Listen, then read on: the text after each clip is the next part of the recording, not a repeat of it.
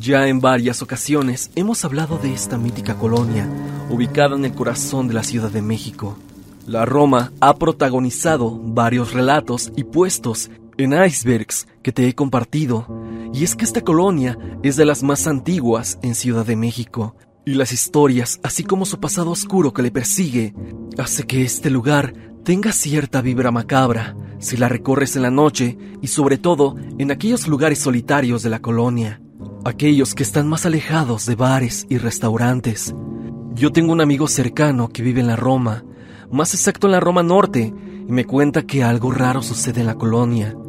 En los últimos meses ha visto todo tipo de trabajos de brujería, dejados en las esquinas de las calles, dejados afuera de negocios cerrados, o bien cerca de un parque por donde él pasa a diario para ir a la escuela. Este parque puede que tú lo ubiques muy bien, ya que se encuentra justo afuera de la estación Centro Médico y enfrente del Hospital Siglo XXI. También me comenta que de unos meses para acá algo raro sucede en su departamento y edificio donde él habita. Desde ruidos, sombras y avistamientos extraños.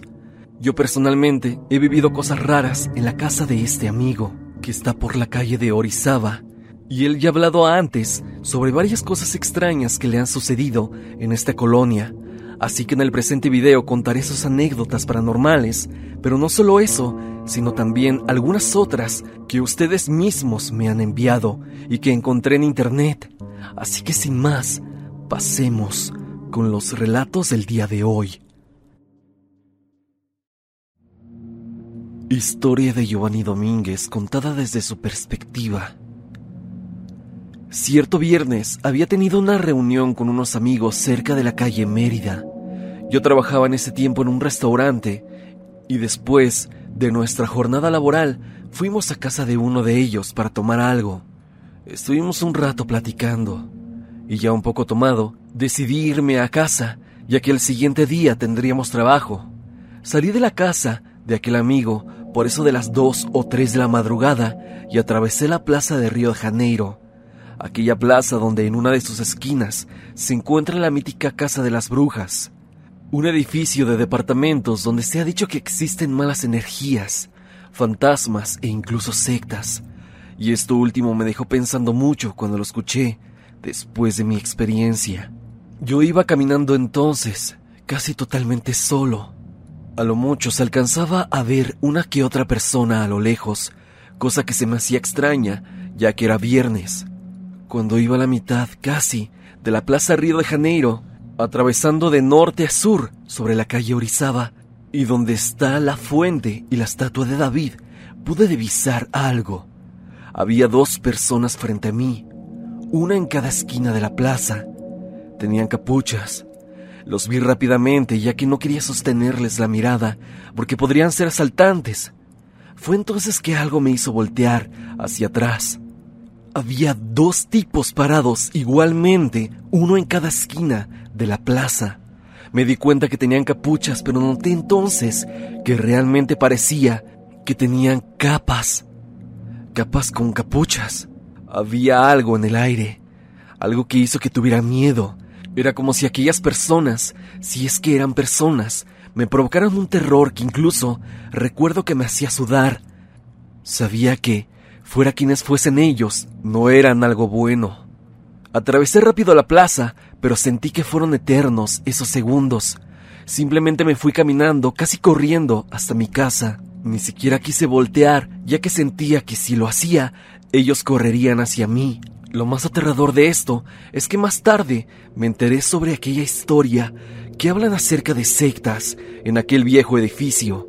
Sectas, personas extrañas que se reúnen ahí para llevar quién sabe qué prácticas a cabo. Y creo que aquella madrugada, aquellas personas que vi con capuchas, tal vez estaban cuidando la casa de las brujas, o eran parte de esa secta que se dice que se reúne en ese edificio. O tal vez no eran personas, era algo más que estaba en esa plaza por alguna razón.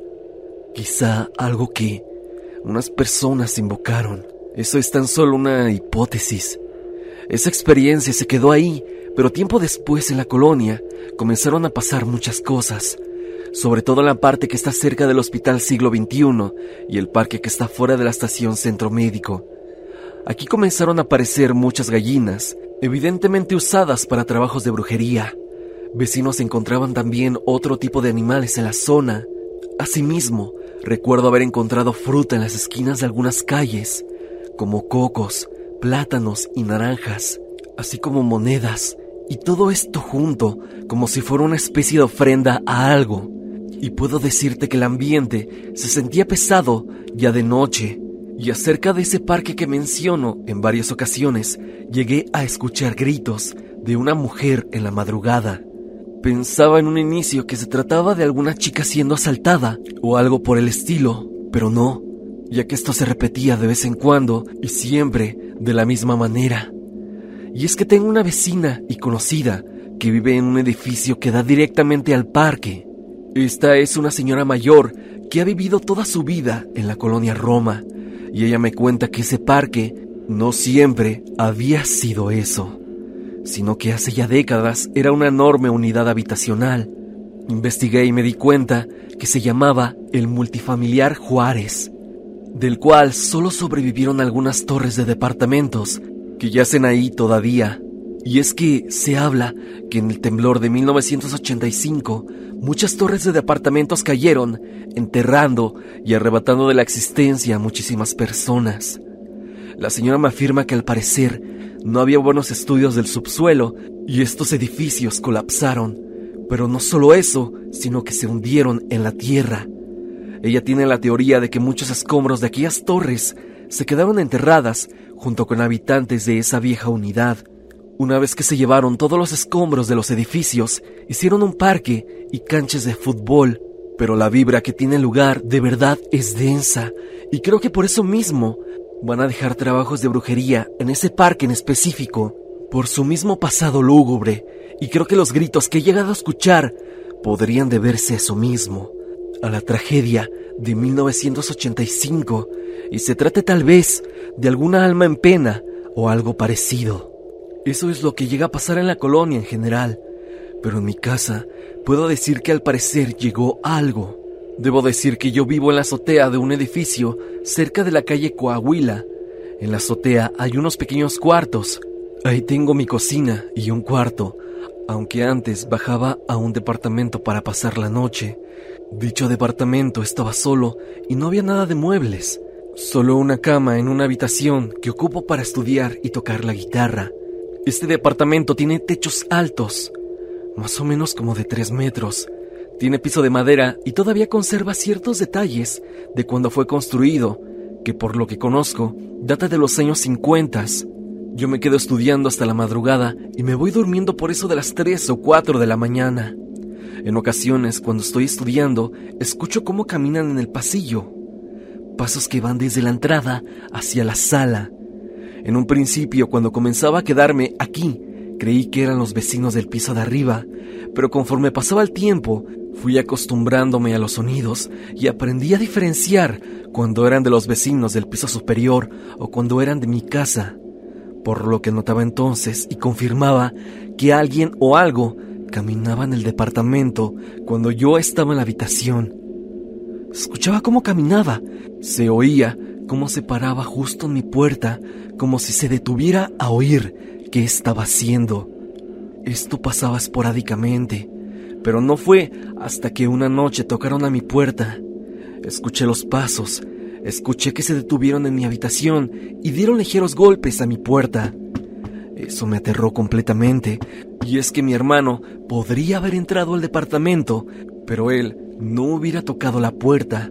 Directamente hubiera entrado, por lo que al escuchar eso, simplemente me quedé inmóvil. Sabía que era la puerta de mi habitación.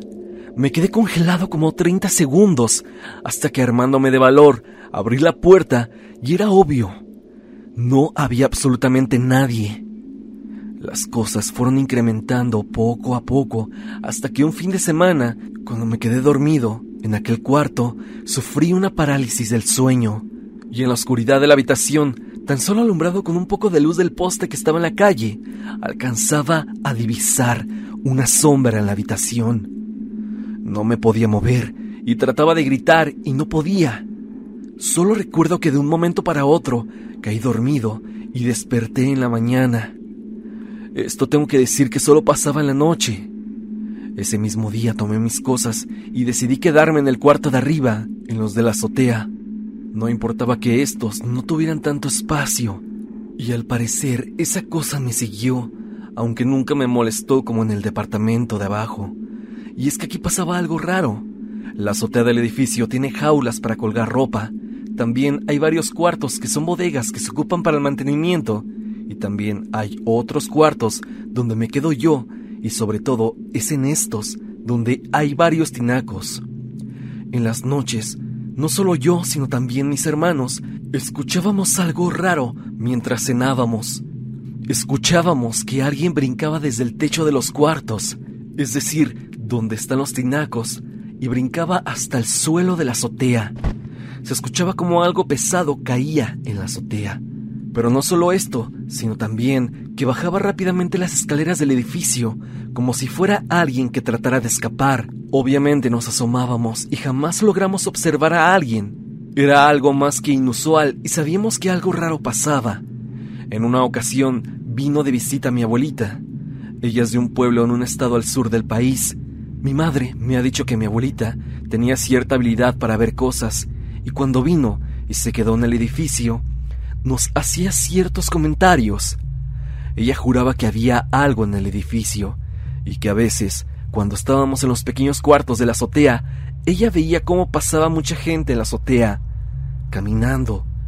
Yo al instante que decía eso, me asomaba y no había nadie, ni un vecino, ni tampoco ninguno de mis hermanos, por lo que más veces veíamos cosas extrañas. Una de las más impactantes creo que le pasó a mi mamá. Un día que estaba haciendo la cena, salí con mis hermanos por pan a una panadería que está por la avenida Monterrey y cuando regresamos vimos a mamá completamente pálida y asustada.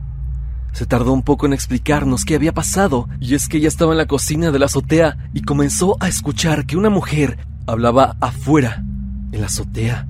Creyó por un momento que era una vecina que había subido a tender su ropa, pero esta voz comenzó a notarse molesta, y fue cuando mi mamá se preocupó e inmediatamente salió para ver qué sucedía. Y al instante en que abrió la puerta, un vendaval se hizo presente y ella vio que algo salió volando desde la azotea. Ella no haya cómo describirlo exactamente, más que era algo oscuro, algo negro que se fue volando. Ella rápidamente creyó que era alguna bruja o algo parecido, pero no alcanzó a distinguirlo con claridad porque se cayó al suelo de la impresión. Eso solo fue un evento aislado, ya que desde ese momento no ha pasado nada igual. Y es a día de hoy que estas situaciones raras no han parado. Bajan de intensidad pero no se han detenido. Actualmente el departamento donde yo me quedaba a dormir está ocupado. Lo hemos puesto en renta y las personas que habitan ahí desconozco si experimentan cosas extrañas, aunque no lo dudo. Y como te decía, esas cosas no paran. Y es que es un tanto curioso, ya que pasa por temporadas. Hay veces en que la actividad aumenta y a veces baja, como si no existiera nada. También algo que olvidé comentar es que desde mi azotea puedo ver en los edificios aledaños cómo gente deja ajos en las azoteas. Deja los ajos completos. No hay razón para que lo hagan, ya que los dejan ahí hasta que se secan y vuelven a poner otros. También he visto eso en algunas puertas de las casas. No sé si signifique alguna clase de protección o algo parecido, pero esto ya lo he visto en muchas ocasiones. La Roma de verdad que tiene un lado oscuro, tiene alguna especie de aura misteriosa y la gente que vive aquí no me puede dejar mentir sobre todo lo que acontece en la colonia. Y puede que se deba a aquello que cuentan varios, sectas que se reúnen aquí o puede ser el pasado oscuro que tienen algunos lugares. Y estas son solo mis historias. Estoy seguro que otros habitantes de la Roma podrían contar cosas más que inusuales acerca de ciertas casas, y sobre todo aquellos que habitan en la casa de las brujas. O al menos eso pienso yo. Estas han sido mis anécdotas pasadas en la colonia Roma.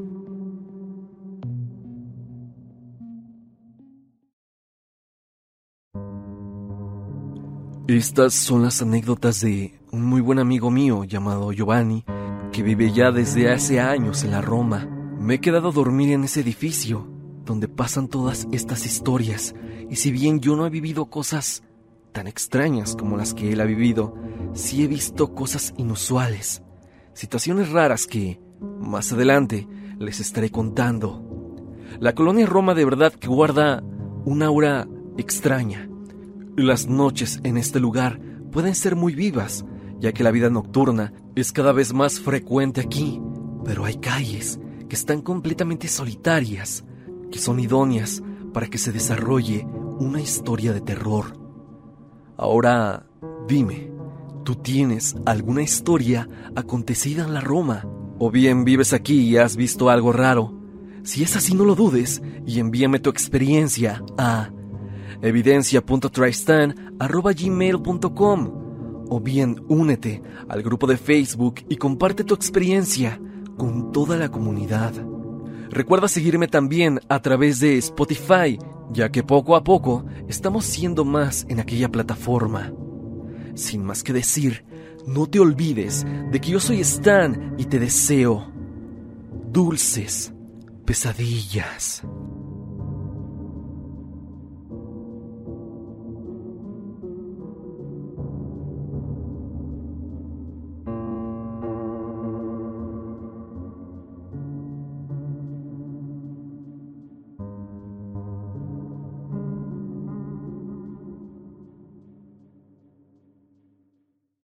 Lucky Land slots, you can get lucky just about anywhere. Dearly beloved, we are gathered here today to. Has anyone seen the bride and groom? Sorry, sorry, we're here. We were getting lucky in the limo and we lost track of time. No, Lucky Land Casino, with cash prizes that add up quicker than a guest registry. In that case, I pronounce you lucky. Play for free at LuckyLandSlots.com. Daily bonuses are waiting. No purchase necessary. Void where prohibited by law. 18 plus. Terms and conditions apply. See website for details. When you need mealtime inspiration, it's worth shopping Kroger, where you'll find over 30,000 mouthwatering choices that excite your inner foodie. And no matter what tasty choice you make, you'll enjoy our everyday low prices, plus extra ways to save, like digital coupons worth over $600 each week. You can also save up to $1 off per gallon at the pump with fuel points. More savings and more inspiring flavors make shopping Kroger worth it every time. Kroger, fresh for everyone. Fuel restrictions apply.